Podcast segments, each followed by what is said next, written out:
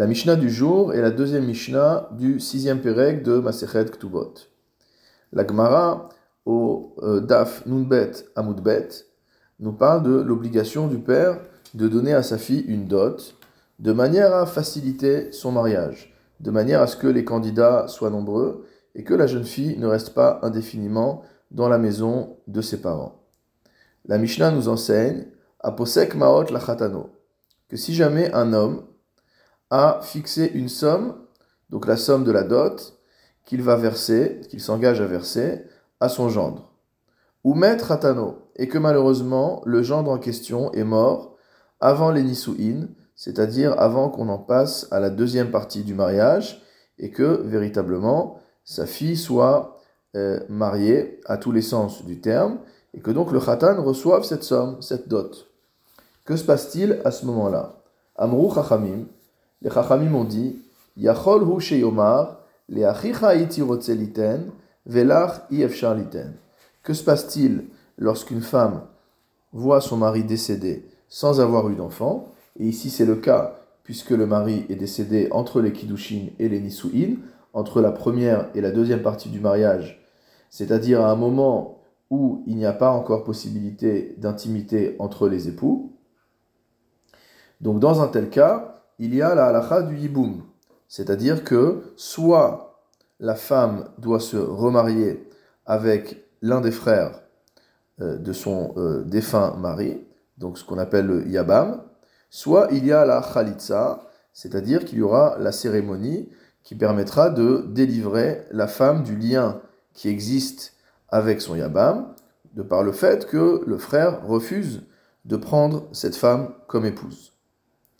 La Mishnah nous dit donc que dans le cas où le père n'a pas eu le temps de verser la dot au khatan, il a le droit de dire au frère aîné, c'est-à-dire celui qui normalement sera le yabam prioritaire, celui qui est censé prendre comme femme euh, la jeune veuve, il lui dira Les À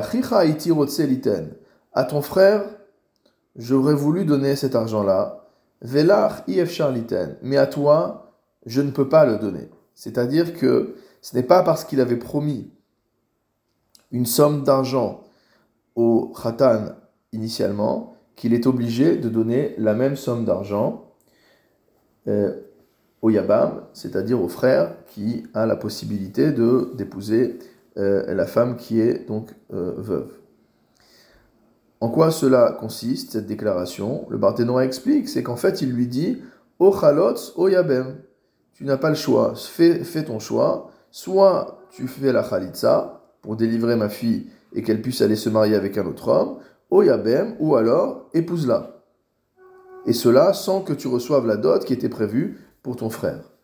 Ve ilou le achiv, o iten ma pasak, o teshev, rocha. Alors que si ça avait été avec le Khatan qui est maintenant décédé, que le père avait refusé de donner la Nidounia, de donner la dot qu'il avait promise, alors ce dernier aurait pu lui dire soit tu me verses l'argent qui est prévu, soit que ta fille reste chez toi, motamo, et que ses cheveux blanchissent. C'est-à-dire, maintenant, cette fille est liée à moi par Kiddushin, mais il n'y aura pas de Nisuin tant que tu ne me verses pas cette somme-là. Donc ça, c'est le pouvoir qu'avait le khatan initial à qui on avait promis l'argent. Par contre, en ce, qui, en ce qui concerne le yabam, le père est en droit de refuser de lui verser la et donc c'est au yabam de décider s'il veut faire le yiboum, prendre cette femme comme euh, épouse, même sans nidounia, ou s'il veut faire la khalitza. Le Barthénora précise enfin, Ve'afalgav de et même si le frère qui est décédé était un Amaharetz, c'était un ignorant, Veut Talmid et le Yabam maintenant face auquel on se trouve, est un Talmid C'est une personne qui est érudite en Torah. Yachol ou il peut quand même dire Le Achicha Liten. C'est à ton frère que je voulais donner cette dot. Velecha Eni Liten. À toi, je ne veux pas le faire. Le Rambam rajoute encore un élément supplémentaire et nous dit Ve afalpi abat rotsebo. Même si la jeune veuve est volontaire pour se marier avec son yabam, et donc que le père a tout intérêt à lui verser la nidounia, malgré tout, le père a toujours le droit, d'après la halacha, de refuser de donner la dunya, puisque cette dot était promise au premier frère et non pas au second, et donc on ne rentre pas dans ces considérations de qualité ou de volonté.